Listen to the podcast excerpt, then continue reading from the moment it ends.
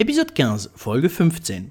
Le Monopoly Made in RDA. Comme nous l'avons vu la semaine dernière, le jeu Monopoly était interdit en RDA comme dans tous les pays du bloc soviétique. Mais ceci n'empêchait pas certains Est-Allemands de pouvoir y jouer. Outre les coffrets importés illégalement par des membres de la famille venant de l'Ouest, beaucoup de citoyens de RDA décidèrent de construire leur propre jeu. Par exemple, une fille possédait un Monopoly fait maison où le plateau était fait avec une planche d'aggloméré, les maisons et hôtels en bois de chauffage, et les cartes étaient toutes écrites à la main sur des petites fiches. Cette activité de copie n'était pas limitée au Monopoly, et dans les années 80, l'imitation de jeux de société de l'Ouest était devenue un sport national. Un opposant politique est même allé plus loin en créant Bureaucratopoly. Ce jeu qui se moque du fonctionnement de la RDA permet aux joueurs de progresser de simples travailleurs jusqu'à secrétaire général du Parti socialiste unitaire allemand. Quand les dossiers de la Stasi ouvert à partir de 1989, le créateur, Martin Böttger, découvre que son dossier contient un exemplaire de son jeu. Bureaucrate au Poli est désormais disponible à l'achat, déjà prêt à l'emploi.